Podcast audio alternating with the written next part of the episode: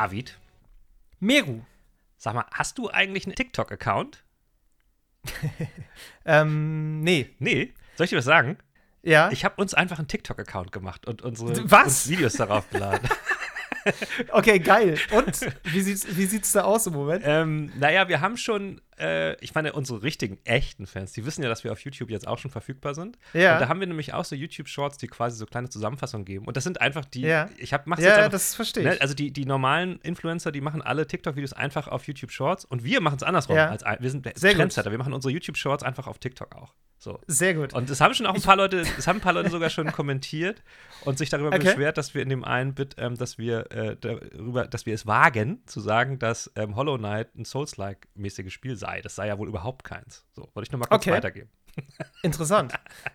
Okay, krass, ja, lustig. Ähm, ich, ich möchte mal kurz anmerken, ne, das war jetzt wirklich die live, echte, ungeskriptete Reaktion, weil Mero hat mir tatsächlich bisher nicht erzählt, dass Nee. wir einen TikTok-Account haben. Insofern, äh, ja. Ich bin äh, gespannt, wie sich das entwickelt und ich bin froh, dass du das managst, Mero, Ja, ja, weil ja. ich ähm, bin Social-Media-mäßig, ähm, Twitter kann ich einigermaßen. Ja, gut. Das zählt Ähm, auch, ja.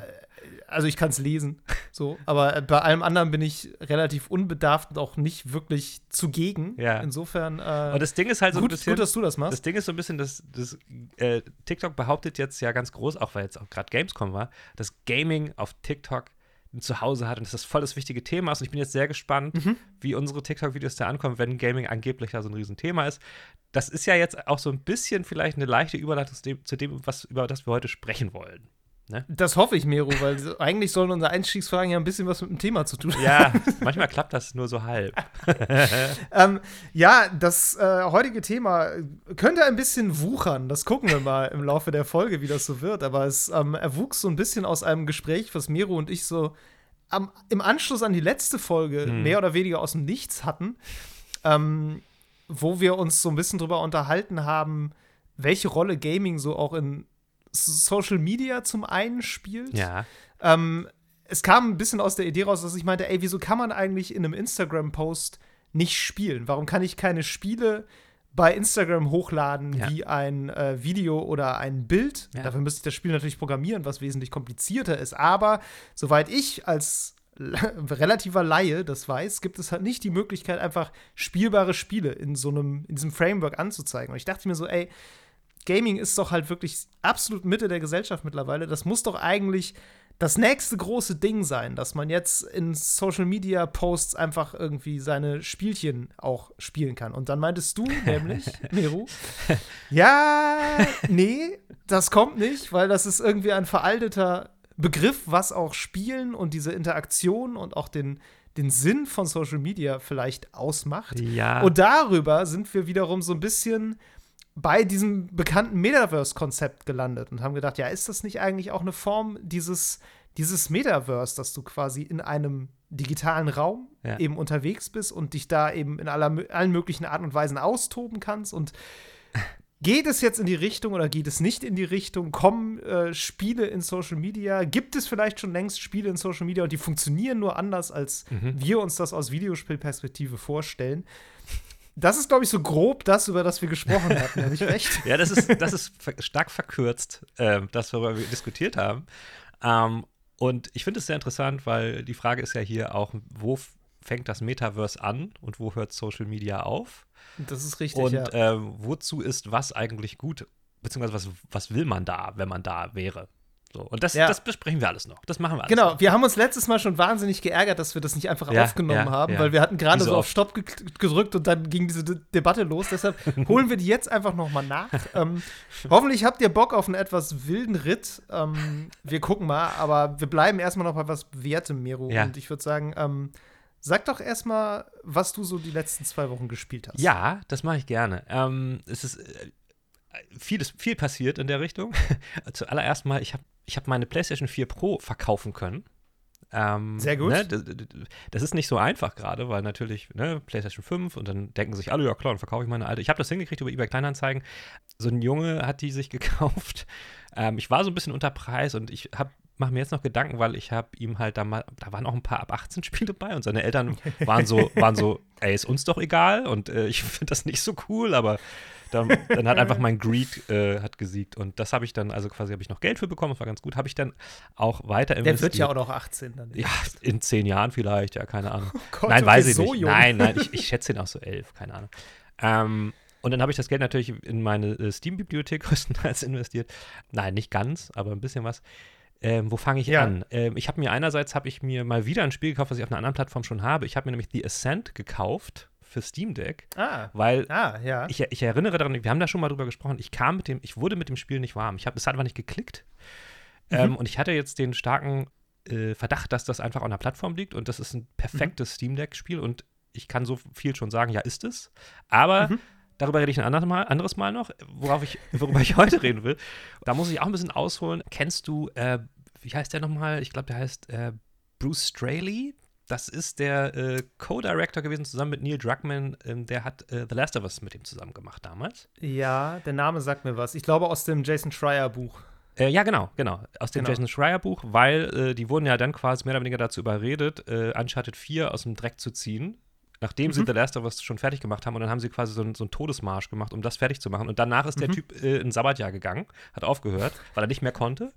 Und ähm, Ja. hat jetzt Videospiele machen, so ein schöner Job. Wirklich. Und hat dann jetzt aber vor einiger Zeit ein neues eigenes Studio gegründet. So. Mhm. Äh, und ich folge dem bei Twitter.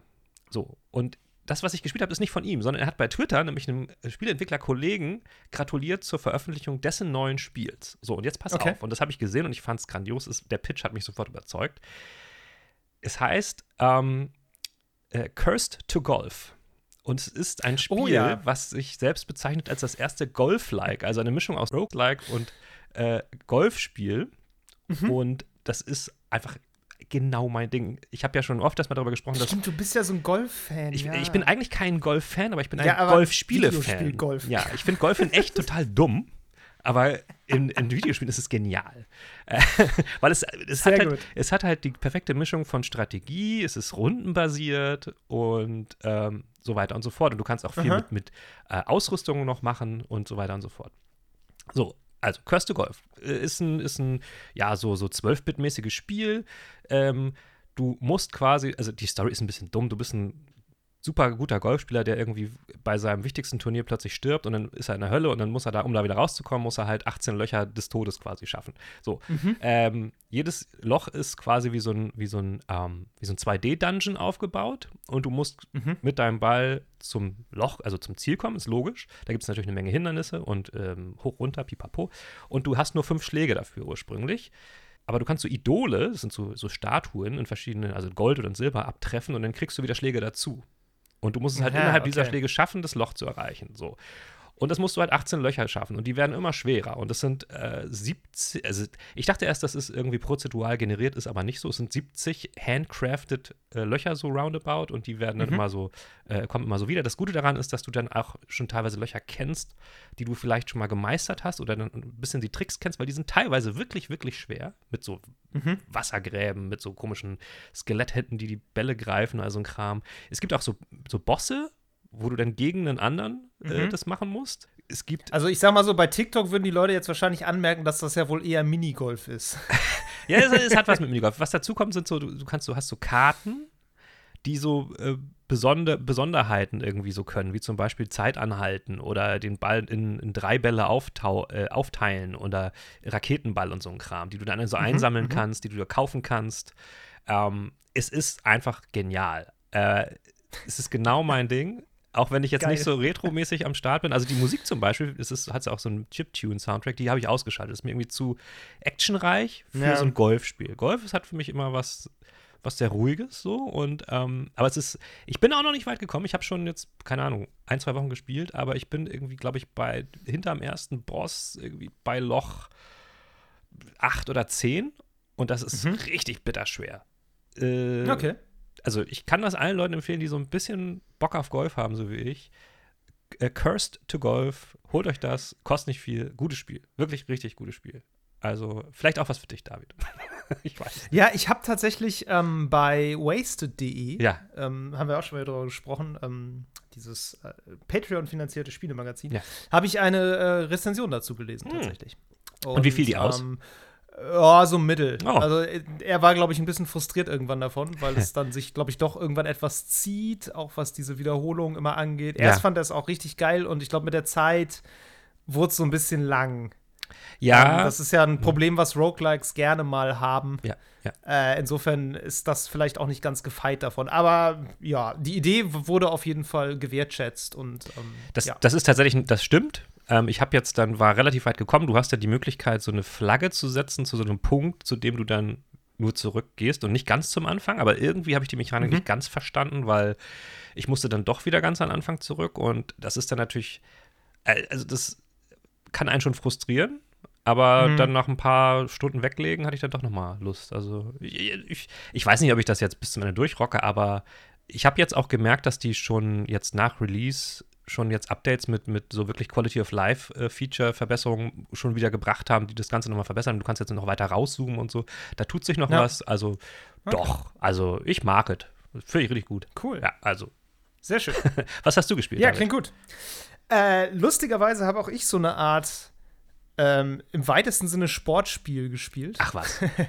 ähm, sagt dir der Titel Roller Drome etwas? Ja, natürlich. Das habe ich äh, natürlich gesehen, dass das rausgekommen ist. Ich habe es leider Sehr jetzt gut, nicht ja. selbst gespielt. Genau, ich habe selbst gespielt. Ähm, und ich kann das auch sehr empfehlen. Oh. Äh, wer das nicht mitgekriegt hat, ich bin, muss, ich bin so ein bisschen enttäuscht von der Menschheit an sich, Meru. Das weißt du, im Allgemeinen bin ich das sowieso. Wer Im nicht, Speziellen ja. bin ich davon enttäuscht, dass Rollerdrome nicht einfach irgendwie hunderttausende Spielende angezogen hat. Das ist irgendwie erschienen und dann doch relativ nischig geblieben. Okay. Was ich sehr schade finde. Ja. Ähm, wer das nicht mitgekriegt hat, es ist noch gar nicht so lange her, dass das angekündigt wurde und das kam dann jetzt schon raus. Es ist ein, also man kann es glaube ich am besten bezeichnen als Tony Hawk's Pro Skater trifft Max Payne. Okay. Es ist ein Third-Person-Shooter, den du auf Rollschuhen spielst. Du spielst eine, ähm, ja, eine Kämpferin quasi in so einem Rollschuh-Arena-Dystopie-Battle. Ja, weißt du, so ein bisschen ja. wie, wie heißt der Film aus den, ist das aus den 80ern? Rollerball? Ja, ja. Gibt's, glaube ich, wo, ne, so, wo du irgendwie so, so Kampf bis zum Tod in so einer Arena hast auf Rollschuhen. Ja, ja, so. ja. Und das ist im Grunde auch so, du spielst halt diese, diese Kriegerin oder Teilnehmerin an diesem Sport. Mhm. Und ähm, es ist halt so, dass es immer so eine, so eine Skate-Arena quasi gibt, in der fährst du rum und überall spawnen dann verschiedene Gegner. Mhm. Manche haben irgendwie Scharfschützengewehre, manche greifen dich mit so einem Knüppel an, andere mit Raketenwerfern. Aber alle auf Rollschuhen. So Nee, nee, die sind nicht Ach so, auf Rollschuhen. okay. Du bist die einzige Person ah, auf Rollschuhen. Okay. So, es ist auch kein Multiplayer-Spiel. Als das angekündigt wurde, dachte ich zuerst, es wäre so ein mhm. Arena-Shooter, Multiplayer. Ist es aber nicht. Es ist ein Singleplayer-Spiel. Ah. Und du spielst halt diese Frau auf Rollschuhen und fährst da rum und ähm, musst quasi einfach überleben und alle Gegner killen. Mhm. Dann hast du das Level geschafft. Und die spawnen immer so in mehreren Gegnerwellen. Also das sind irgendwie so drei bis fünf Wellen mit jeweils, weiß ich nicht, lass es zehn Gegner sein Ja. oder sowas. Und genau, du heizt halt durch diese Arena, musst den Projektilen ausweichen und gleichzeitig eben die ganzen Gegner killen. So, und dafür hast du verschiedene Waffen. Am Anfang hast du nur so, so Doppelpistolen. Mhm. Dann kriegst du irgendwie noch eine Shotgun, äh, dann so einen Granatwerfer und so eine, so eine Railgun ist das, die halt auf ganz weite Distanz schießen kann. Okay. Und das Coole an dem Spiel ist jetzt, dass da greift mechanisch sehr viel ineinander. Also du kannst halt kannst halt da rumfahren, das ist dann sehr ähnlich wie Tony Hawk's Pro Skater. So. Ähm, Kannst du auch so Tricks auf machen? Ja, ja, genau. Ah, okay. du, du musst sogar, du fährst auf Rollschuhen rum und kannst halt grinden, kannst hochspringen, kannst verschiedene Tricks machen. Und der Witz ist, dass Tricks deine Munition wieder auffüllen. Also Mm. jedes, jede Waffe hat relativ wenig Munition, aber wenn du Tricks machst, füllst du die eben wieder auf. Coole Idee. So, und du kriegst dadurch auch Punkte. Ja. Und es gibt halt einen Highscore. Und es ist dann aber so, dass du ähm, keine Tricks jetzt wie bei Tony Hawk zum Beispiel aneinanderketten kannst, um einen Multiplikator zu kriegen. Das ist ja immer so, ne? Wenn Ja, du ja, dann, ja. dann springst du irgendwie hoch, machst einen Trick, dann grindest du ein bisschen, Klar. dann machst du irgendwie ein Manual. So, das ist da nicht so. Du kannst immer nur einen Trick machen, aber wenn du einen Gegner killst, dann erhöht sich der Multiplikator. So, das heißt, äh, du, du machst einen Trick, killst einen Gegner, machst noch einen Trick, killst wieder einen Gegner oder machst mehrere Ja, Tricks ja, ja. Mit dem aktuellen Multiplikator, der läuft dann so langsam ab. Dann musst du wieder einen Gegner killen, dann wird er wieder eins erhöht. So, und dadurch hast du halt ständig eine Motivation, möglichst schnell durch diese Arena zu heizen, dabei möglichst viele Tricks zu machen und aus allen Rohren zu ballern, um irgendwelche Gegner zu killen, Ah. um dann eben deinen Multiplikator hochzutreiben und dann einen Highscore zu kriegen. Und das funktioniert absolut phänomenal gut. Und der Max Payne-Teil an dem Ganzen ist jetzt noch, dass du eine Zeitlupentaste hast. Ja. Also du kannst immer den, ich habe Controller gespielt, das wird auch empfohlen. Ich glaube, es ist furchtbar auf Maus und Tastatur. Mhm. Ähm, wenn du den linken Trigger drückst, dann wird die Zeit verlangsamt. Und dann kannst du halt irgendwie in der Luft hängend in alle Richtungen zielen und halt irgendwie auf Gegner feuern. Ah. Und du hast auch einen Ausweich-Button. Und der ist wiederum nützlich, wenn du beschossen wirst und dann eben Projektilen ausweichst. Mhm. So machst du halt so eine Rolle. Und wenn du das schaffst, das im letzten Moment zu machen, dann kriegst du so einen, so einen Dodge-Bonus quasi. Ja. Und wenn du während du diesen Dodge-Bonus kriegst, dann noch die Zeitlupe aktivierst, kriegst du so eine super Zeitlupe, während der du noch doppelten Schaden anrichtest. So. Okay. Also es ist Systeme über Systeme über Systeme, das Ja, ja, steckt ja. also alles ineinander. Und es ist aber wahnsinnig cool, wie das ineinander greift und es macht wahnsinnig viel Spaß, diese, diese Tricks zu verketten. So, Ah. das ist auch wahnsinnig schwer irgendwann. So am Anfang geht's noch, aber es wird relativ schnell, relativ anspruchsvoll, vor allem weil es so ist, ähm, dass du zusätzliche Levels erst freischaltest, wenn du so eine gewisse Anzahl an Challenge Challenges schaffst. Das ist wieder so dieses Tony Hawk-Ding, Ja. ne? Du musst dann irgendwie bestimmte Gegner oder einen bestimmten Gegner auf eine bestimmte Art und Weise töten oder muss so und so viele Punkte kriegen oder Okay. muss an einer bestimmten Stelle einen bestimmten Trick machen. So. Ah. Und da musst du dann natürlich ein bisschen ne, darauf hinarbeiten, dass du das schaffst. Am Anfang sieht das unschaffbar aus, aber so nach zwei, drei Versuchen kennst du die Arena so ein bisschen Ja. und dann funktioniert es. Ähm, ja, also ich könnte auch stundenlang noch weiter drüber reden. Es, äh, Okay. es ist echt sehr gut. Ähm, ich, ich muss sagen, ich hatte damit so vielleicht acht Stunden lang Mhm. echt richtig viel Spaß. Äh, danach bin ich ein bisschen ausgestiegen, was zum einen daran lag, dass die neue Destiny-Season angefangen hat, aber von der erzähle ich heute nicht. Äh, zum anderen aber auch daran, dass ich dann nicht genug Highscore-Jäger bin, um das Ja, noch weiterzumachen. ja. Du schaltest nach der Kampagne, die ich durchgespielt habe, die ist nicht so lang, so, ähm, schaltest du noch so, ein- so einen Endgame-Modus frei, wo alles irgendwie noch mal auf 12 gedreht ist. Ja. Also noch mal, du wirst die ganze Zeit beschossen, es gibt mehr Gegner, stärkere Gegner, du kämpfst gegen vier Mech Mech-Roboter mit Raketenwerfern gleichzeitig und Okay, solche Scherze. ja. Ähm, da, der ist halt wirklich knacke schwer und wenn man da richtig Bock drauf hat, den zu lernen, dann kann man da, glaube ich, noch irgendwie unendlich viel rausholen. So. Ja. Ähm, ich bin dann irgendwann nicht mehr der Spielertyp dafür. Mir hat das gereicht. Ich habe es trotzdem echt genossen. Also richtig cooles Spiel. Und was ich noch erwähnen möchte, das habe ich jetzt gar nicht gemacht, die Optik ist der Hammer. ja, das ist mir noch das sieht aufgefallen. aus, ja. Ja. das sieht aus wie so ein so ein Sci-Fi-Comic aus Frankreich. Aus den 70ern oder so, 80ern, ja. ja. Oder 70ern, so wie so ein Pulp-Heft. Ja. Du hast auch so, so einen geilen roten Anzug an, dann diese Rollschuhe mit so gelben Rollen und so, ein, so einen coolen weißen Helm. Ähm, dann, und dann mit diesen Doppelpistolen, das sieht halt, also die, die Hauptfigur sieht halt auch schon so krass ikonisch aus. Und äh, das ist halt dieser, dieser Möbius-Stil. Ja, genau. ähm, das ist wie bei Sable, also ne, mit so ganz vielen, Ja. so ganz klaren Flächen und ganz, ganz markanten Konturen. Und der ist für das Spiel einfach perfekt, weil auch du dadurch ständig den Überblick behältst. Es passiert halt die ganze Zeit an allen Ecken und Enden irgendwas. Ja. Und es ist sehr gut, dass der, der grafische Stil so super klar ist, weil du dadurch die ganze Zeit genau siehst, was abgeht. Ja. Und es geht halt wirklich um Sekundenbruchteile. Cool. Das, ähm, und das hilft dabei sehr. Also kann ich sehr empfehlen. Ähm, Roller Drome, gutes Spiel. Sehr schön. Ja, ich, ich habe den Verdacht, Ja. dass du wahrscheinlich da, ähm, weil du ja nicht so ein Sportspiel-Freak bist, ist da genauso die Grenze erreicht, wo dir halt dich dieser Ehrgeiz quasi verlässt, ähm, auf Punktejagd zu gehen und so. So ein bisschen, ja. Also, ne, so Singleplayer-Sportspiel geht da, also Multiplayer interessiert mich ja gar nicht, aber so, ne, so, so Arcade-Sport, das geht halt noch. Ja. Irgendwie Tony Hawk's Pro Skater habe ich auch geliebt. Ja, auch ja. super viel gespielt. Ähm, das ist irgendwie so was, das funktioniert bei mir noch. Aber wie gesagt, ne, bis zu einem bestimmten Punkt, so dann bei irgendwelchen, es gibt auch eine Weltrangliste, glaube ich, wo du dann noch Oh. krasseste Punkte ansammeln kannst und so. Da habe ich dann überhaupt keine Motivation mehr Ja, zu. ja. Aber muss ich ja auch nicht. Funktioniert auch so. Aber wer dafür empfänglich ist, äh, sollte sich das wirklich mal angucken. Ja, cool. Und äh, wie gesagt, ich bin enttäuscht, dass das nicht viel mehr Leute spielen. Ist das, ist, das ein, schade. ist das ein Vollpreistitel? Äh, nee. Ah, okay. Ich glaube 20 oder 20 oder 30 Euro. Das ist halt ein Oh. Indie-Spiel. Das ist von den Leuten, die auch dieses Olli Olli World gemacht haben. Ach so, okay. Das ist ja auch so ein Skate-Spiel. Ja.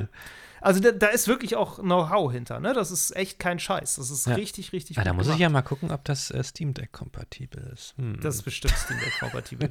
oh Gott, oh Gott.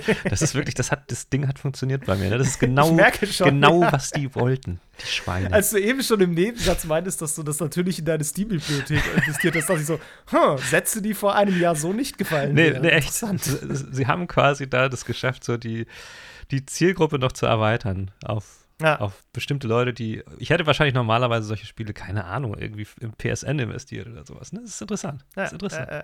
Tja, schlau gemacht. Das Schlau gemacht. interessant.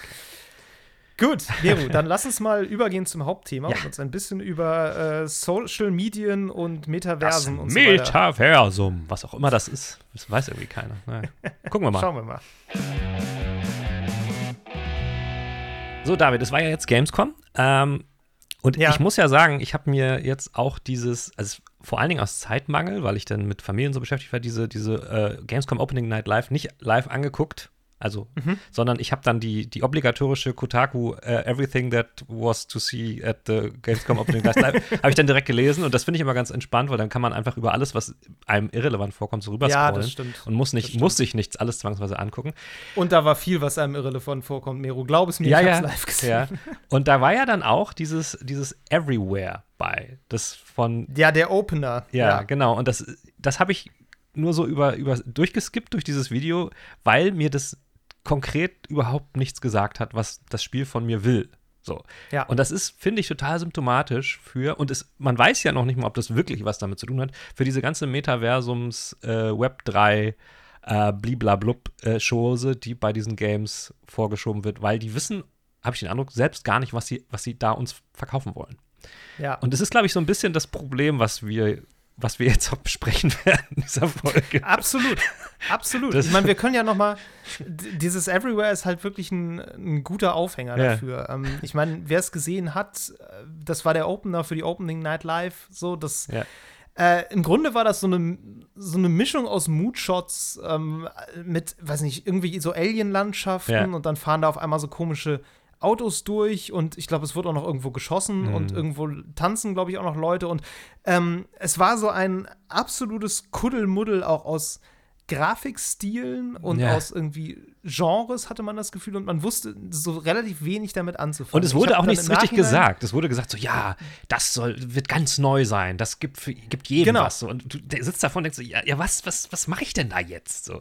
Genau, das war einfach, es war ein einziges Buzzword-Bingo. ähm, ich, was ich danach erst rausgefunden habe, weil ich den Menschen nicht kannte, der, der Erfinder davon oder einer der Leute, die dahinter stehen, ist wohl bei GTA 5 Ja, ja, doch, mit doch, doch. federführend gewesen. Ja. Mir war das nicht, nicht klar, ich kannte den nicht.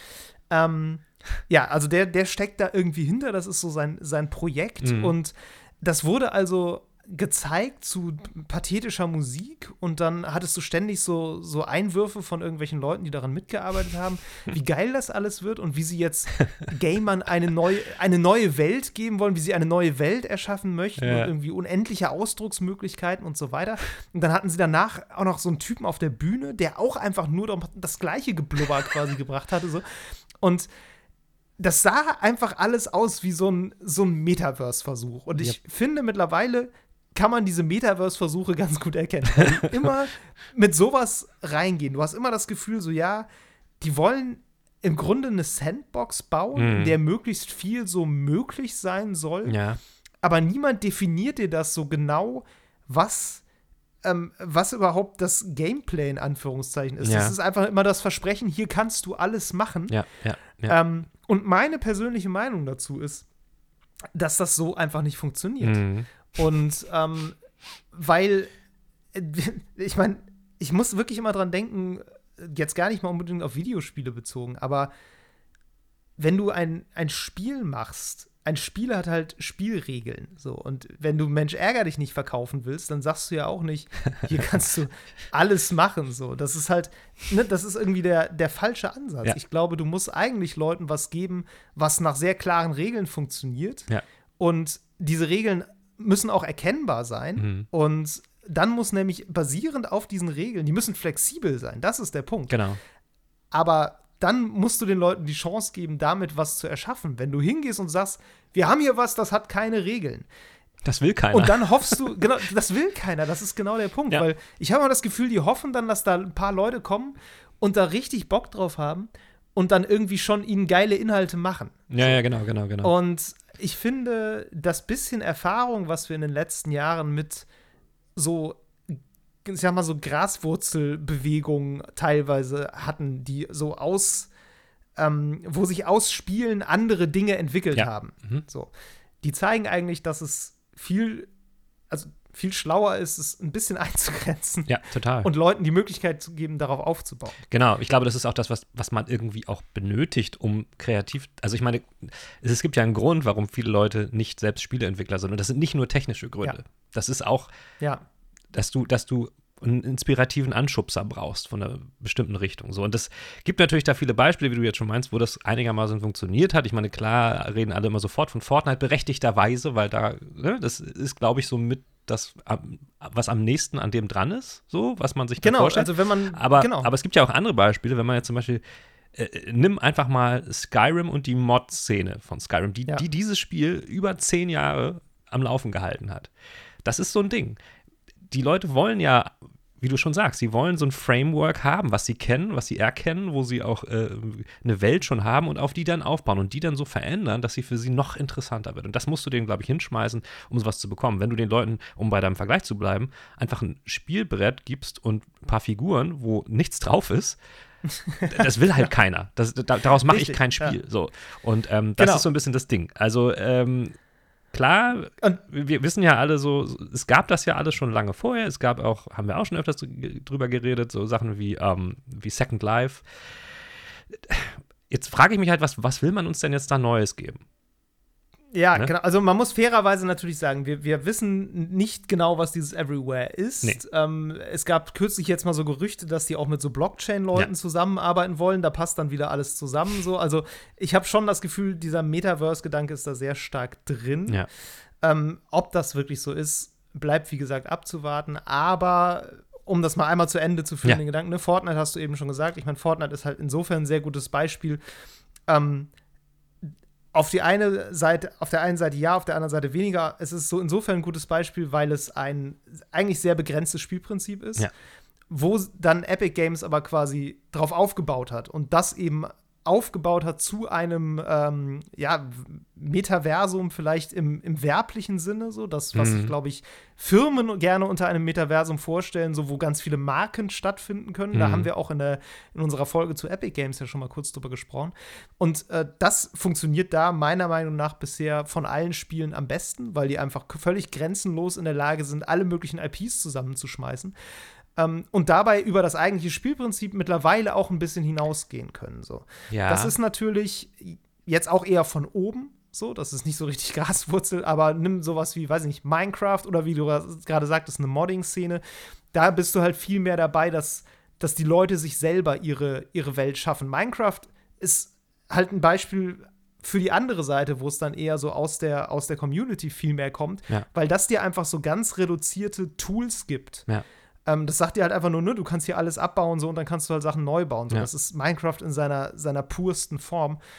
Und das bietet natürlich sehr viel kreatives Potenzial. Ja. Gleichzeitig ist das aber, glaube ich, würde ich zumindest sagen, nie mit dem Anspruch ra rangegangen, so wir geben Leuten jetzt hier eine ganz neue Welt, die sie selbst gestalten können. Das war, glaube ich, eher so hier, du kannst hier halt selber was bauen. So. Und das war dann in seiner Simplizität so erfolgreich, dass es halt heute dieses Phänomen einfach geworden ist. Vielleicht, vielleicht müssen wir, um das Thema noch ein bisschen anders anzugehen, auch mal überlegen, was, was, was müsste denn in sowas wie dem Metaversum enthalten sein, damit es so funktioniert. Weil für mich ist dieses, was du eben sagtest, bei Fortnite ist für, für mich ist da auch ein Faktor drin, dass es in die Richtung geht. Nicht nur, dass da Marken drin stattfinden können oder auch Musikkonzerte, pipapo, sondern für mich ist auch ganz wichtig, dass es halt, ohne dass es das wollte, zu einer sozialen Plattform geworden ist. Dass Leute Ja. sich dort tre treffen, um sich miteinander auszutauschen. Und das ist für einige Menschen, ich weiß nicht, ob das jetzt noch so doll ist, aber es war auf jeden Fall zu seiner Hochzeit, so äh, war das für diese Menschen so die, die, die Hauptplattform, um sozial zu interagieren mit ihren Freunden. So. Und, Ja. und das ist auf jeden Fall ein Faktor, den ich da für ganz wichtig halte. Und ich glaube, auch Minecraft oder auch sowas wie Roblox ähm, ein Faktor, der bei denen wichtig ist für diesen Metaversumsgedanken, ist, dass du da auch Inhalte erstellen kannst, die du dann weitergeben kannst und vielleicht auch weiter verkaufen kannst an andere mhm. Teilnehmende dort. Also das hatte auch Second Life schon. Ich, ich habe damals ja mal relativ viel Second Life gespielt. Ich habe als äh, ich habe da Logos entworfen in Second mhm. Life für andere Leute und die denen verkauft. Also ich, ich bin selbst kein Grafikdesigner, aber ich kann ein bisschen mit ja. Photoshop umgehen und habe dann immer Für so, Second Life hat es gereicht. Ja, da, äh, definitiv. Und habe dann den, die haben gesagt, ey, ich habe hier einen Laden, ich mache eine Bar auf, ich brauche ein Logo. Und dann habe ich mir ein mhm. Briefing geben lassen, mehr oder weniger, habe dann da irgendwas designt und das konnte ich dann verkaufen. Dann habe ich dann Lindendollar für bekommen. So. Und ich glaube, das ist auch so Geil. ein Aspekt. Second Fiver. ja, exakt. Und ich glaube, das ist auch so ein, so ein Aspekt, der, der bei diesem Metaversumsgedanken eine Rolle spielt, dass du halt wie bei Roblox ja. oder so Inhalte erstellen kannst und die verkaufen kannst. Weil natürlich genau. das sich nicht nur auf Privatleute erstreckt, sondern dann auch wiederum auf äh, Unternehmen, die dann auch sowas machen können. Ne, der Traum ist natürlich, genau, dass also, du irgendwann den Adidas-Schuh auch im Metaversum nochmal kaufen kannst.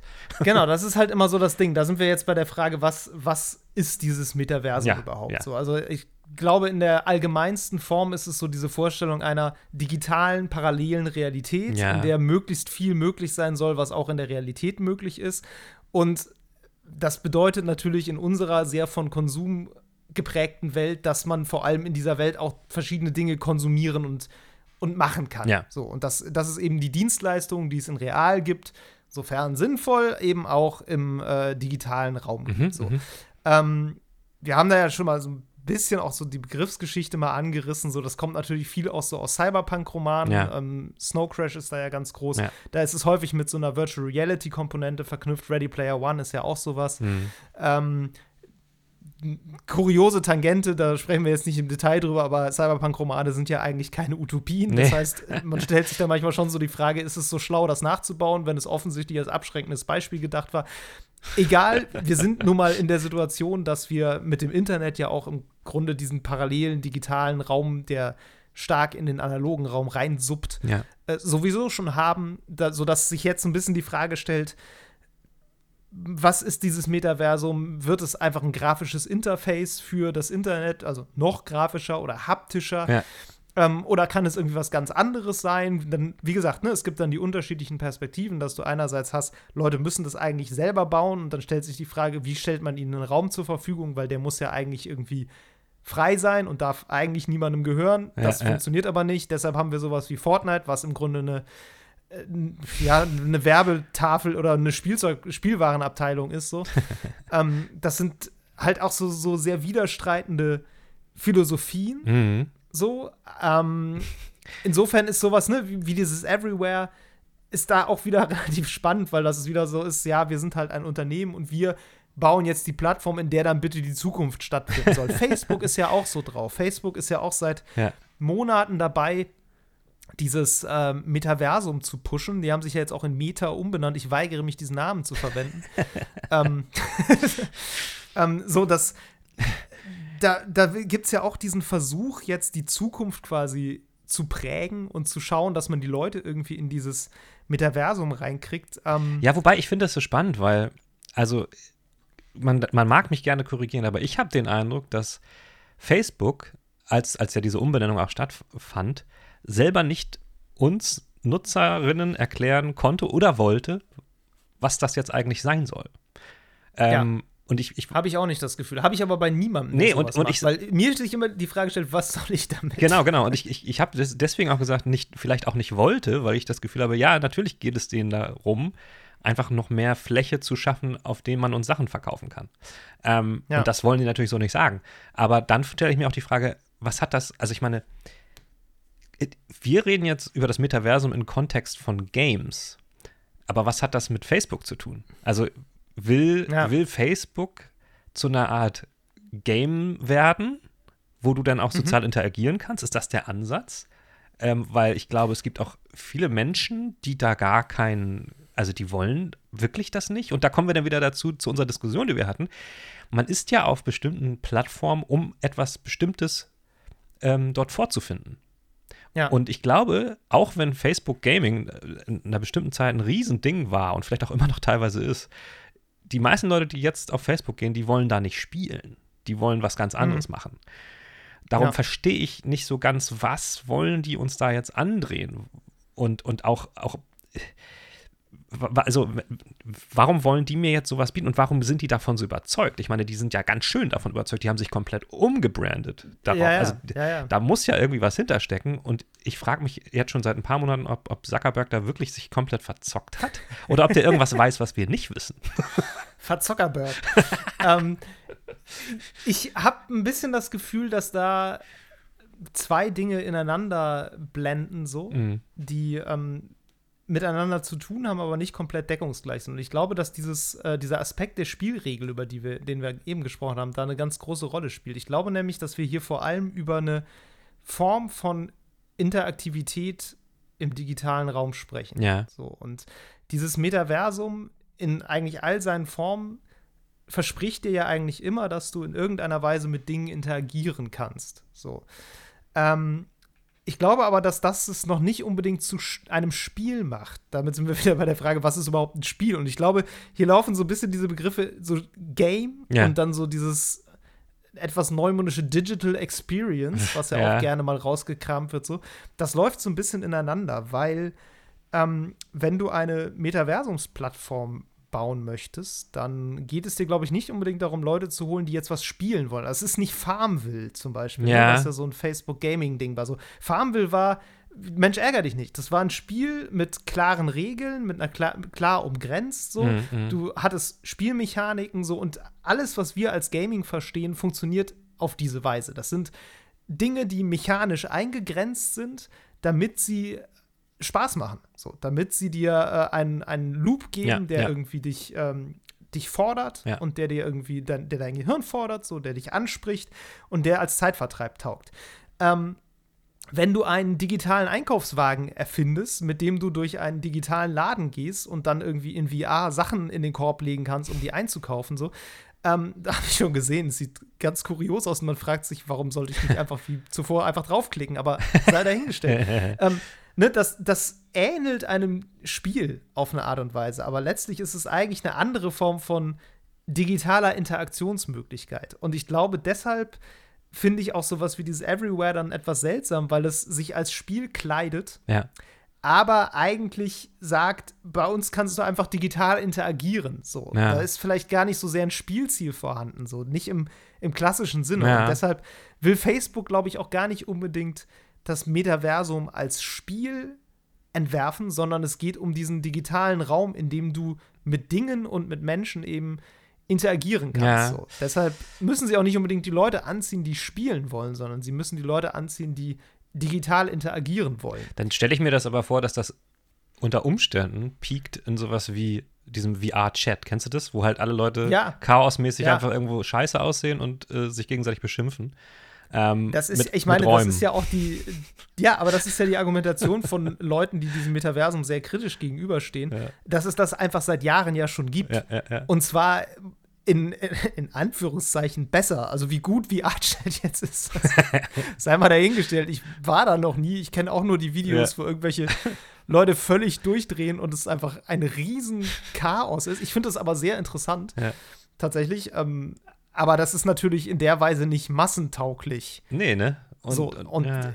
ich weiß das nicht. ist, glaube ich, eher der Versuch, das halt hinzukriegen. Wie, wie mache ich dieses, wie kanalisiere ich dieses Chaos in eine massentaugliche Form, in ein massentaugliches soziales Netzwerk? Das ist, glaube ich, die Herausforderung, mm, vor der mm. so ein Unternehmen wie Facebook ist. Ich glaube auch, dass die natürlich, die wollen auf keinen Fall den, den nächsten Schritt verpa verpassen. Ähm, vor allen Dingen ja. Facebook sieht, dass es jetzt gerade so auf dem absteigenden Ast eher ist. Ist halt so. Ähm, und da sind so solche Themen wie Web3 und äh, äh, Blockchain und auch Metaversum natürlich super heiß für die, weil das könnte der nächste ja. Schritt sein. Und sie setzen dann einfach drauf. Auch wenn es eventuell halt eben nicht der, der nächste heiße Scheiß ist. ähm, das ist so, ich. Es ist halt ein Gamble, ne? Ja, natürlich, aber deswegen wundere ich mich so, dass sie da so all in gehen und, und äh, so ja. völlig überzeugt davon sind, obwohl noch niemand so richtig sagen kann, was das sein soll.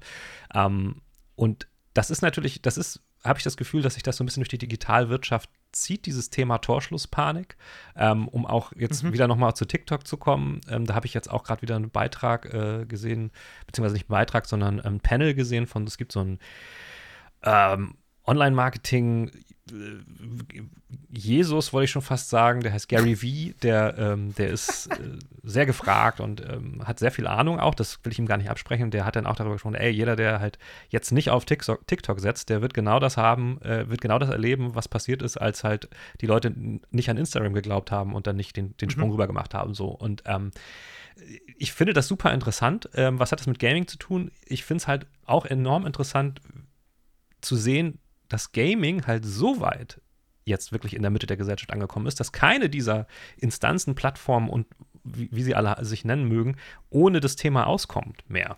Und mhm. ne, das in diese ganzen Pläne immer einbeziehen muss, ob es jetzt äh, jetzt auf der Gamescom war, wo TikTok einen gigantischen Stand hatte und die haben auch auf TikTok Live äh, Gaming-Turniere übertragen und ich habe hab mir das angeguckt, mhm. weil ich wissen wollte, wie machen die das vertikal. Das klappt ganz gut. Also, die haben dann so eine mhm. Bildschirmaufteilung gemacht oder so. Ähm, und du hattest ja jetzt dann auch von, von Instagram gesprochen, Spiele auf Instagram. Wir haben jetzt eben gemeinsam nochmal herausgefunden, dass es das in Form von Filtern wohl mehr oder weniger schon gab oder gibt. Mhm. Ähm, und YouTube so, und so weiter und so fort machen das ja sowieso. Ich finde es interessant, dass Gaming anscheinend in, der Wel in dieser Welt von morgen nicht wegzudenken ist. Und dass das ja. anscheinend auch die Brücke zu, ist, um Menschen da reinzuziehen. Und ich frage mich dann immer, was ist mit den Menschen, die halt nicht auf diesen Plattformen sind? um Gaming zu machen? Müssen die sich dem irgendwann fügen?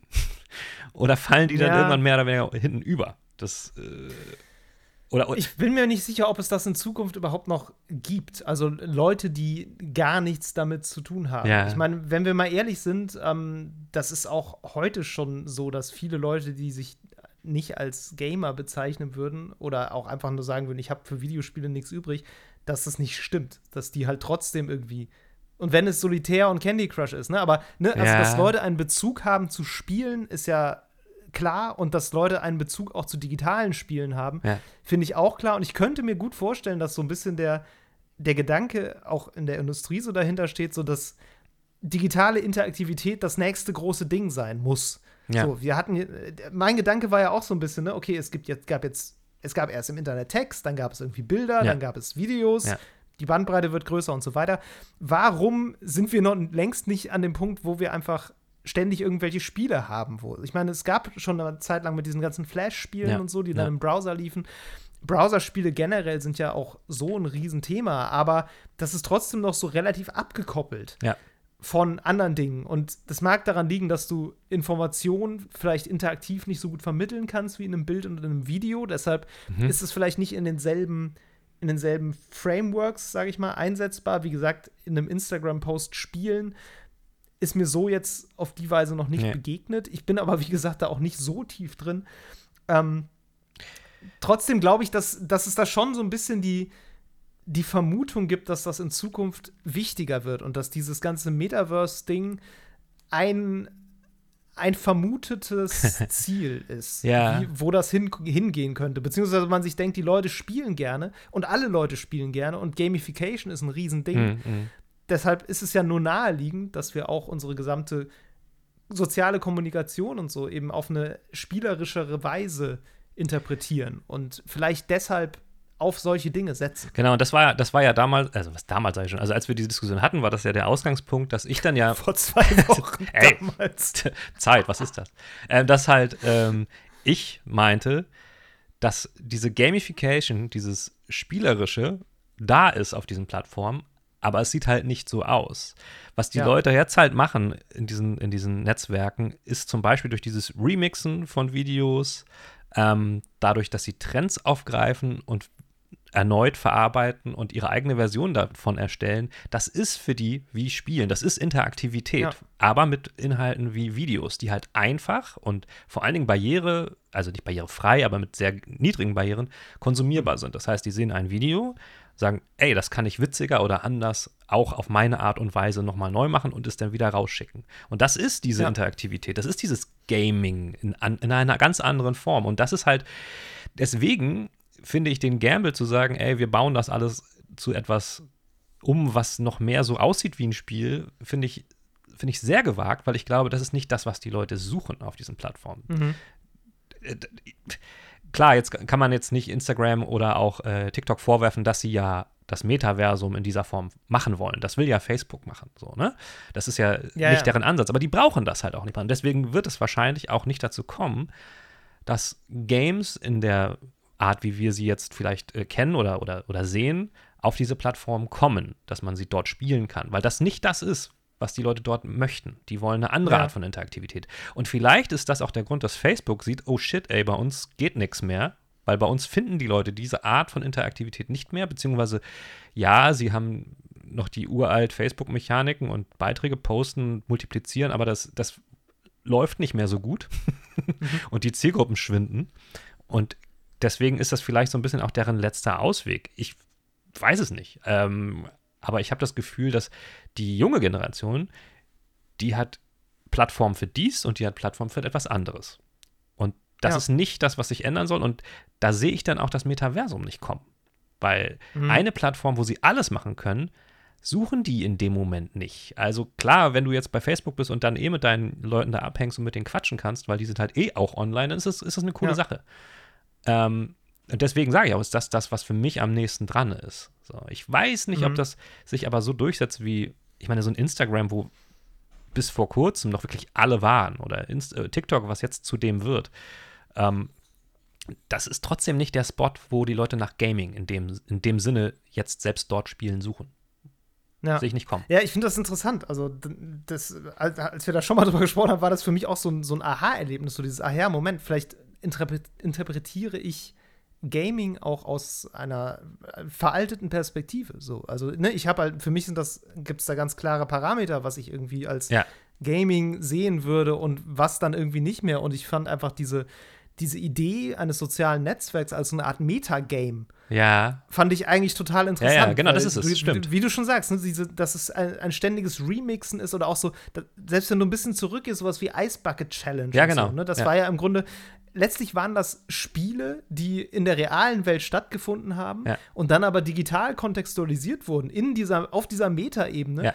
Und dadurch eben dann eine soziale Verbreitung im digitalen Raum hatten. Ja. Und das finde ich einen total interessanten Konträrgedanken zu diesem Metaversum, was ja eigentlich versucht, die, die analoge Welt irgendwie komplett in den digitalen Raum zu verfrachten und sie möglichst möglichst eins zu eins da abzubilden. Ja, ja, und ja. alles, was du da machen kannst, kannst du da auch machen. Ähm, da hast, hier hast du vielmehr sowas wie ein wie so ein digitales Overlay, was den Kontext dafür liefert, dass die reale Welt das Ja. Spiel ist. Ja. Es ist sowas Und- wie, wie so eine eher eine, eine stärkere Vernetztheit, so, ne? dass du also ständig mit allen in Verbindung stehst und deswegen auch mit denen spielen kannst. Ja, Ist natürlich genau. für, die, für die Unternehmen nicht so sexy, weil die finden dann maximal im, im Kontext von Sponsorings oder sowas statt. Die können nicht, Ja. die können nicht direkt konkret mitmachen. Und das ist, glaube ich, das, was sie stört. Also deswegen ist es für Das sie natürlich sein, ja. cooler, wenn, wenn sie das in ihren beherrschbaren Raum verlagern könnten. Ne, wo Ja. du dann mehr Ansatzpunkte hast, um das auch zu monetarisieren in irgendeiner Art und Weise. Das geht natürlich jetzt so nicht. Aber ich glaube Ja. tatsächlich, da hat die, da hat die Masse, da hat äh, die, ja, da haben die Nutzerinnen mehr Macht. Ja. Und das finde ich ganz spannend. Ja, ja. Das finde ich eigentlich ganz spannend, dass ich meine, ne, ich meine, wie, wie monopolartig und omnipräsent war Facebook mal eine Zeit lang. So. ja. Und das, Ja. die sind jetzt einfach unwichtig geworden. Ich meine, ich bin jetzt auch kein, kein Fan von ByteDance und TikTok und so, also von den Unternehmen dahinter. Aber ich finde es Ja. interessant, dass, die, dass die Menschen diese Netzwerke verwenden und nach bestimmten Dingen suchen. Und wenn es ihnen das nicht mehr gibt, dann ziehen sie einfach, pilgern sie alle weiter zum nächsten. Ganz egal, Ja. ob, ob sie schon seit 15 Jahren bei Facebook waren oder nicht. Das ist für die völlig egal. Du, ich erinnere mich noch an die Zeit, als MySpace groß Oh, war. ja. Das, ne, also das war noch davor. Und dann, dann kam ja erst irgendwie Facebook. Und ich finde das, ähm, also das ist ja auch eine ziemlich klar nachzeichnbare Entwicklung einfach. Also MySpace war ja fast eher noch so ein bisschen so wie deine eigene Website. Ja, so, das total. war ja so gerade, Ja, ne, ja. so, so als, du, als so Blogs aufkamen Ja. und dann so, du hattest deine ei- Webspace und dann deine eigene Website und dann gab es eben MySpace, was das alles ein bisschen vereinfacht hat. Ich weiß noch, wie ich damals zu Schulzeiten HTML mir beigebracht habe, um die. MySpace-Seite meiner Band designen zu können. So. ähm, das, und das war ja schon eine Vereinfachung. So. Und dann kam irgendwann Facebook, das halt diesen viel, viel vernetzteren Gedanken hatte. Ja. Da gab es ja auch ganz viel parallel, irgendwie Schüler-CC, StudiVZ, Ja. Ähm, diese ganzen auch so nischigeren Interessensportale. Mhm. Wer kennt wen.de gab es eine Zeit Oh lang Gott, auch ja, mal. All solche ja, Dinge, ne? wo ja. du dich mit Leuten vernetzen konntest, die du kennst und so deinen persönlichen Steckbrief machen konntest. So. Und dann wurde das ja im Grunde immer weiter, weiter eingedampft auf immer mehr so Kernfeatures. So, und dann ja. irgendwann kam natürlich, ne, Video kam auf, dann war YouTube groß, ja. Facebook hat dann ja auch viel Video gemacht. Und jetzt sind wir im Grunde an dem Punkt auch angelangt, wo wir ähm, technisch die Produktion von Videos so weit vereinfacht und demokratisiert haben, ja. Äh, weil jeder Mensch eine Kamera in der Tasche hat, ja. dass sowas wie TikTok überhaupt nur funktionieren kann. Zwischendurch gab es noch mal Snapchat, so das war ja, ja auch so eine Phase, die dann irgendwie weiter gelaufen ist und jetzt eben in TikTok. Ich meine, es gab auch mal sowas wie Vine, das war ja fast schon so eine Art Vorläufer von TikTok so. Und ich finde, man kann da ganz, ganz gut ab, äh, dran absehen. Zum einen, wie der technische Fortschritt eben immer mehr ermöglicht, immer größere Datenmengen mm. zur Vernetzung mit anderen Leuten zu verwenden mm. und eben auch dieses Remixen zu machen, zum Beispiel. Und zum anderen, wie sich eben das Userinteresse auch ändert. Ja. So, was, was willst du von so einem Netzwerk und äh, was gibt dir dieses Netzwerk, um das auszuprobieren? Und ich glaube auch, dass das genau so ein Ding ist, dass halt ähm, die Netzwerke immer nischiger geworden sind. Das heißt, ich meine, wenn du zurückguckst auf die alten äh, Netzwerke, die hatten, glaube ich, wenn ich mich jetzt nicht völlig irre, hatten die meisten davon auch sowas wie Games immer so mit eingebaut. Ein bisschen, ja. Und das macht man, Schon. das machen die neuen Plattformen gar nicht mehr so, weil, weil die sich auf ihre Nische konzentri konzentrieren. Ja. Ähm, früher hatte man immer den, das Bedürfnis, alles unter einem Dach anzubieten. Und ich glaube, das ist jetzt, ist jetzt nicht mehr so. Und äh, ich fürchte, dass was, was, was Facebook machen will, ist wieder der alte Gedanke, alles unter einem Dach anzubieten. und das ja. weiß ich nicht, ob wir das wollen. Ich meine, ne, wenn, ich, wenn ich ein Spiel spiele, dann will ich das nicht in, in Zuckerbergs Metaversum machen. Dann will ich das auf, meiner, ja. auf meinem Steam Deck machen. Und es, ist, es soll ein cooles Game sein von einem Entwickler, den ich, den ich kenne. Und klar, wenn jetzt, wenn jetzt, keine Ahnung, GTA 7 im Metaversum erscheint, dann ja. ist das vielleicht machbar so. Aber dann haben wir genau das gleiche Problem, was wir im Gaming, und ich, ich finde das interessant, dass Gaming irgendwie so ein bisschen immer der digitale Vorreiter von vielen Themen ist. Dann haben wir wieder dieses, okay, es gibt zwölf, äh, zwölf Launcher und ich habe überall meine ja. Inhalte und die muss ich jetzt irgendwie auf eins bringen, sonst ist wieder alles ätzend. Und das ist eigentlich dieses, also das Problem sehe ich da schon wieder aufziehen, muss ich sagen. Ja, ja. Es sei denn, und das ja. ist wahrscheinlich der Gedanke, sie wollen mit Blockchain alles auf eine Ebene heben und das wird, ey, Leute, vergesst es. Genau, das ist ja immer das große Versprechen. Ne? Du kannst irgendwie das digital dann weiterreichen und digitale Güter äh, kopieren und so ja, weiter. und äh, wer, wer nochmal genau nachhören möchte, warum das wahrscheinlich Quatsch ist, kann sich gerne unsere Folge zu NFTs anhören.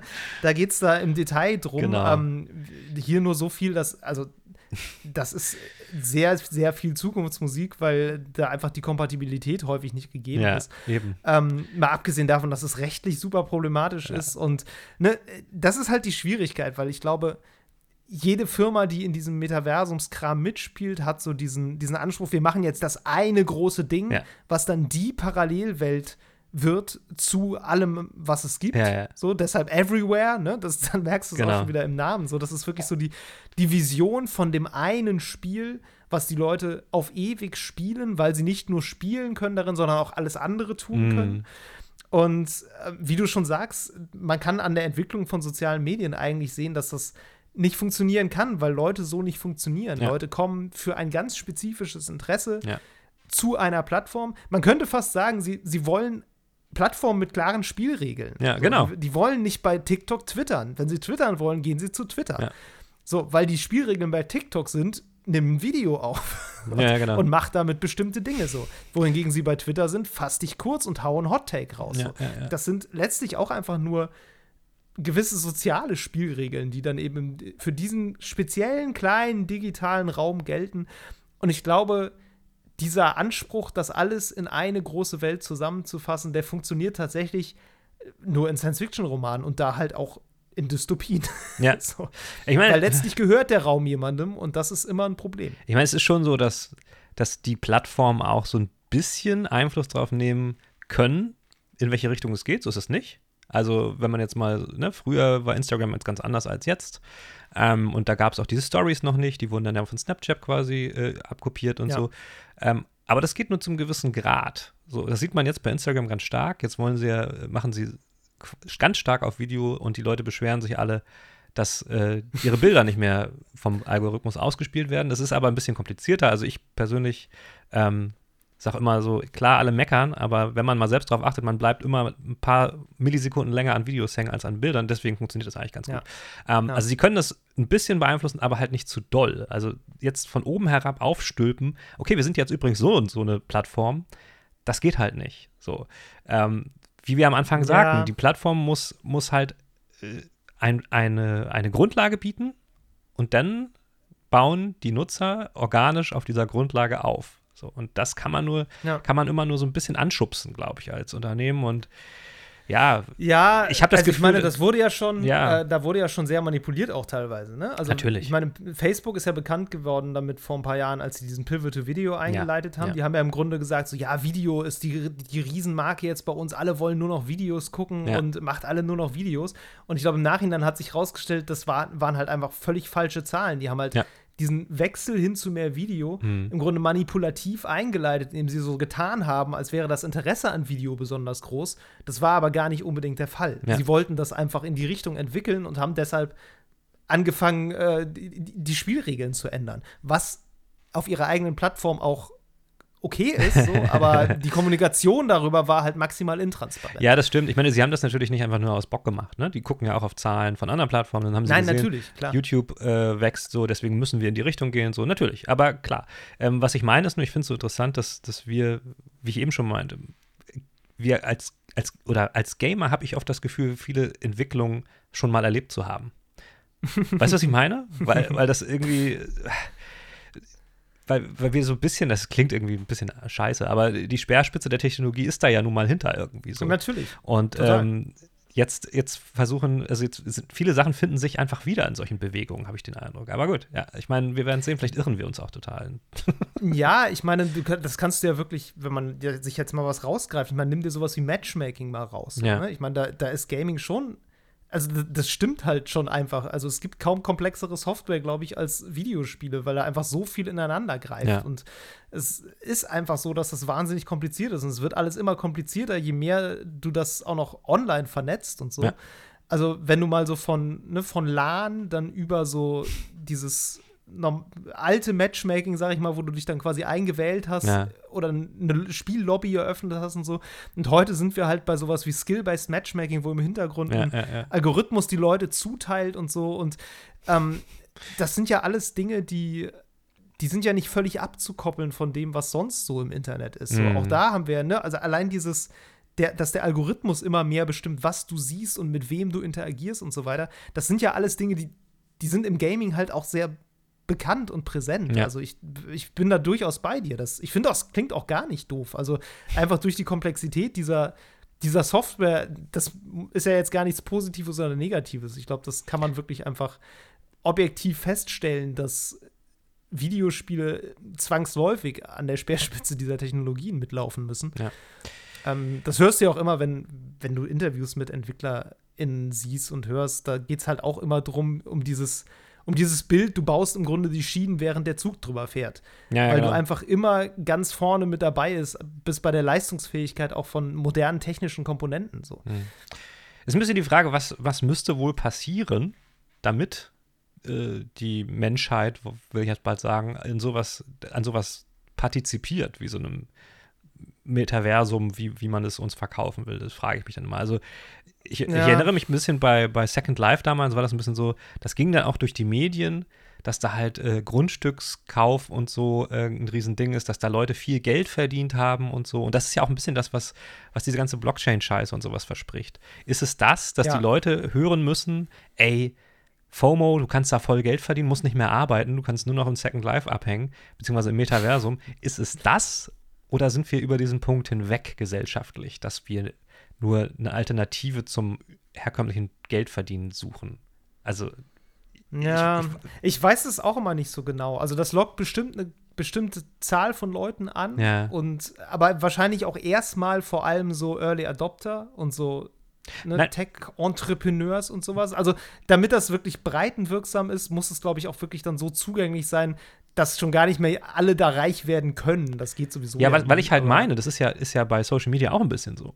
Die Influencer sind die, Ja. die, die da ihren Tr- Traum äh, zum Leben erwecken und da Geld verdienen mit. Und ist das das, Also das ist ja fast das Gleiche. Sagen wir mal, ob Ja, du jetzt Influencer ja. bist oder, oder Grundstücke in Second Life handelst, ist ja das Gleiche. Nein, aber sind, ist, ist das das, was die Leute ins Metaversum ziehen muss? Irgendwie eine Art von entweder Star werden oder reich werden damit? Oder, oder sind es dann doch die persönlichen Kontakte, die wir da wiederfinden? Ich glaube, es wird vor allem über persönlich, also der ga- ganz ehrlich, der größte Treiber ist, glaube ich, einfach dein Sozialleben, was du offline hast, was du dann online da rein übertragen kannst. Oder wenn du keins hast, dass du halt online einen guten Ersatz dazu findest. So, ich glaube, dass das letztlich der für die meisten Leute der größte Treiber wäre. Das Mhm. ist so ein bisschen wie, wie Messenger-Dienste wie WhatsApp. Was treibt Leute zu WhatsApp? Ja, gut, es ist der meistbenutzte Messenger. Ja. Es kostet im WLAN nichts im Unterschied zu SMS. Ja. Ähm, kein Mensch schreibt mehr SMS. so, da, das ist halt einfach das, ähm, Ja, was dann der Treiber auch ist, Peer Pressure letztlich. So, also wahrscheinlich, ne? ich, und ich könnte mir vorstellen, dass es bei dem Metaversum ähnlich ist, aber dafür muss es natürlich erstmal eine kritische Masse an Leuten geben, die daran Interesse haben. Und das ist immer mein Problem. Ich, ich habe überhaupt kein Interesse Ja. zum Beispiel daran, meine, mein Leben in so einer mies aussehenden äh, Parallelwelt von Facebook, die völlig klinisch und langweilig ist, zu verbringen. So, also das Einzige, was ich mir vorstellen könnte, und jetzt kommt der dystopische Gedanke, wenn die Realität so unerträglich geworden ist, dass alles besser ist als ne, in welcher Wüste auch immer man gerade sich aufhält zu leben, ähm, dann ist vielleicht das Metaversum spannender. Das ist so ein bisschen wie Surrogates, ist das, glaube ich, dieser Film mit Bruce Willis, mit den Ja. Robotern, die das Leben gestalten und die Leute sitzen nur noch zu Hause und haben so, Ja, sind in diese Roboter eingeloggt. Oder irgendwie Fallout, wo du in so einer e ewigen Simulation lebst, die das, äh, Matrix-mäßig, ja. ja, so Matrix-mäßig, genau. Stimmt, bei, bei Fallout 3 gibt es sowas, wo man in so einer so einer absoluten Klischee-Zeichnung von so einer amerikanischen Vorstadt Ja, ja, ist. stimmt, und ja. äh, das ist aber eigentlich nur eine Simulation. Es ist, Ähm, ja. das wäre die, die, wäre die dystopische Interpretation des Ganzen. Es kann natürlich Ähm, auch sein, dass es, dass es noch, es ist ja auch eine technische Frage. Also wir wissen ja auch noch gar nicht, ist jetzt dieses Metaversum wirklich nur Virtual Reality? Wenn es jetzt, sagen wir mal, in Augmented Reality geht, so, da gibt es auch ganz viele Ansätze für, dass du quasi Ja. in der Stadt unterwegs bist. Es gibt so ein, das war mal so ein Konzeptvideo, das habe ich mal im In- Internet gesehen. Du bist dann in der Stadt unterwegs, hast so eine Augmented Reality-Brille auf, äh, guckst dich auch meinetwegen in der, in der Innenstadt oder im Supermarkt um und siehst parallel darüber projiziert halt das Metaversum. So. Ja, Werbung, größtenteils natürlich klar. Äh, aber kannst dann natürlich auch Dinge direkt kaufen, konsumieren oder dich austauschen. So. Wenn es in die Richtung geht, eröffnet das natürlich auch Möglichkeiten, sagen wir mal jetzt so Influencer-mäßig, Menschen, die dir auf der Straße dir entgegenkommen und aussehen wie normale Menschen, haben dann vielleicht über deine Augmented Reality-Brille eine riesen Krone auf, sag ich jetzt mal, oder sehen irgendwie ganz abgefahren aus. Also, Ja. dass du dann quasi da eine andere Ebene noch mit einbaust, die das Ganze miteinander verbindet, oder du siehst auf den ersten Blick, was ja jetzt nicht der Fall ist, wenn ich durch die Stadt gehe, okay, krass, das ist ja ein heftig bekannter Influencer mit 600.000 Followern. So, Mhm. das könnte natürlich sein, dass wenn so eine Art technische Grenze eingerissen wird, Mhm. dass es dann so das Einfalltor dafür bildet, dass da auch ein In- ein Interesse erst daraus erwächst, weil, weil du halt, mh, und ich glaube, das möchten auch viele Leute, quasi die, die Realität enhanced, Ja. also erweiterst. So. Ähm, da Ja, könnte ich mir dann eher nee, noch muss- vorstellen, dass das was wird. Ja, ich muss sagen, mir fehlt immer noch der Anwendungszweck dafür, den ich nicht völlig kaputt und dystopisch finde. Also, ne, wie du schon Navi. sagst, Werbung überall sehen, kein Bock. Ja, Navi, okay, Navi, okay. Aber ehrlich gesagt, das habe ich ja heute auch schon, wenn ich irgendwie Google Maps verwende. Ja, ja, natürlich. So. Und ich klar, das hat, doch- hat doch, glaube ich, sogar eine Augmented Reality-Funktion, aber die Ja, ja. frisst halt Die ewig nimmt viel halt Akku. keiner, ja. Das ist wie Pokémon Go, das frisst auch ewig viel Akku, wenn du diese geilen AR-Funktionen mit Pokémon in die Landschaft Ja, projizieren. ja. Das äh, ist nutzt. halt das große Ich sehe immer nur Leute, die auf dieser Karte einfach rumwischen und Ja. irgendwie äh, dieses andere Interface interessiert halt überhaupt nicht. Ja. Und ich sehe auch noch nicht, dass sich da jetzt so viel dran ändert. Das mit dem, mit dem Influencer finde ich ehrlich gesagt am allerschlimmsten. Stell dir mal vor, du hast. Also das Letzte, was du doch willst, wenn du 600.000 Follower bei Instagram hast, ist, dass dich auf der Straße noch jeder Hinz und Kunst die ganze Zeit anlabert. Kann sein, ja. Weil die sofort sehen, dass du das bist. Also, das ist halt so, so, das sind so Features, da frage ich mich immer, selbst wenn ich der selbstverliebteste Mensch der Welt bin, Ja. das kann ich doch nicht wollen. Ja, ja. Also, da, da kommt dann doch wieder Offline-Leben und Online-Leben auf die ungesündest mögliche Art zusammen. Das ist so richtig Black Mirror, ja. Ja, furchtbar. so, ne, das, also mir fehlt da wirklich im Moment vielleicht auch einfach die Fantasie Ja. und sowieso der Wille, mir das zu überlegen. Ähm, Nee, aber ich, ich glaube, das, Weil- ist, das ist ein klassisches, ja. ein klassisches Ding, das, wie ich das jetzt erzählt habe, klingt das alles ganz, ganz grandios. Aber wie du das dann Geht. hinterfragt hast, das sind, glaube ich, die Fragen, die sich, glaube ich, die, die das jetzt gerade äh, auf die Beine stellen wollen, gar nicht so fragen, ob die Leute das wirklich möchten und ob das wirklich so praktikabel ist, wenn, wenn die Kassiererin bei Aldi, die halt eine riesen Influencerin ist, im Supermarkt plötzlich sieht das jeder. Das will ja auch ihr Arbeitgeber Ja. nicht. So. Ähm, Nein, genau, eben. Und das sind, das sind alles so, so ein Rattenschwanz an Problemen, Ja. der dadurch entsteht, dass ich, wo ich einfach nicht weiß, also will man das wirklich und, und ist diese technische Neuerung und diese vermeintlich bahnbrechende technische Neuerung ja auch, ist die das wirklich wert? Ja. Also, das ist wie NFTs. Ja, ja, das ist auch so, ja, das ist ein riesen krasses Ding, so digitaler Besitz, jetzt endlich. Und denkst, warum? Wofür? Also. Was, was soll ich damit? Was ändert das jetzt genau? Warum ist das jetzt tja. gut, abseits davon, dass es irgendwie neu ist. Und da fehlt mir bei diesem ganzen Metaversums-Ding echt noch der Ansatz. Erst recht, wenn wir, wie wir gerade ja schon so ein bisschen festgestellt haben, dieses Metagame Ja. über soziale Medien ja längst spielen. Ja. Aber dezentraler. Nicht dezentral, natürlich nicht, aber Ja. ein bisschen. Ja, So. ich glaube, das ist, das ist die größte Erkenntnis, die wir aus dieser Podcast-Folge ziehen können. Eigentlich gibt es das Metaverse schon längst, aber nicht so, wie die sich Ja. das wünschen. Das ist richtig. Und so wie sie sich das wünschen, sehe ich zumindest es nicht als realistisch an und du, glaube ich, auch nicht. Nee. Und ähm, ich bin mir relativ sicher, wenn, wenn das so kommt, wie Facebook sich das vorstellt, dass ich da nur unter größtmöglichem Abstand dran partizipieren werde. Also ich weiß nicht genau, was passieren müsste, um mich da reinzuzwingen. Wahrscheinlich würde ich es mir aus Neugierde tatsächlich mal angucken, aber dann auch Ja. möglichst schnell wieder daraus verschwinden. Ey, ich bin total gespannt. Mal sehen. Vielleicht, sehen. vielleicht äh, wird uns Zuckerberg überraschen und äh, hatte doch die ganze Zeit recht. Ich weiß es nicht. Mal gucken. Äh, ich hoffe nicht. Ich auch nicht. Aber wir werden sehen. Gut, äh, bis dahin, Mero, würde ich sagen, Ja. beschäftigen wir uns weiterhin eher mit traditionellerem Gaming. Das war heute irgendwie eine, eine ähm, ausufernde Folge, die so ein bisschen auch Richtung Technikphilosophie. Sie war, sie, jetzt sage ich, Ähm, sie war Meta. sie war, sie war sehr meta, ja. Also, wem das hier zu wenig Gaming ist, ähm, Nächstes Mal. Genau, nächstes Mal wieder und äh, davon ab haben wir auch einen Backlog von, ey, bald 100 Folgen. Ey, wir ja. müssen uns unbedingt was für die Jubiläums Haben wir immer noch nicht, ne? Oh Gott, oh Gott, was machen wir da? Ja, wir sind, wir sind echt, also wir sind zu spontan manchmal Ja. für unser eigenes. Ey, wenn ihr ähm, eine Idee habt, was wir machen sollen, gut. äh, dann, dann schickt uns das mal. Wohin, wohin ihr das schicken soll, das werdet ihr gleich im Abbinder noch erfahren. Und ähm, ansonsten würde ich sagen, hören wir, uns, hören wir uns beim nächsten Mal wieder. Genau, und wir machen sonst in der Jubiläumsfolge einfach, was wir wollen. Und dann werdet ihr schon sehen, was ihr davon habt. So, Abgefahren. alles klar. Okay. Ciao. Tschüss. Das war Level Cap Radio Folge 97. Wenn euch die Episode gefallen hat, dann lasst uns doch eine nette Bewertung da, abonniert den Podcast und empfehlt uns gerne weiter. Kritik, Lob und Spieletipps gehen per E-Mail an levelcapradio@gmail.com. Auf Twitter sind wir unter @lcrpodcast zu finden. Außerdem twittere ich unter @djmeru und David unter @hamlabum. Vielen Dank fürs Zuhören und bis zum nächsten Mal.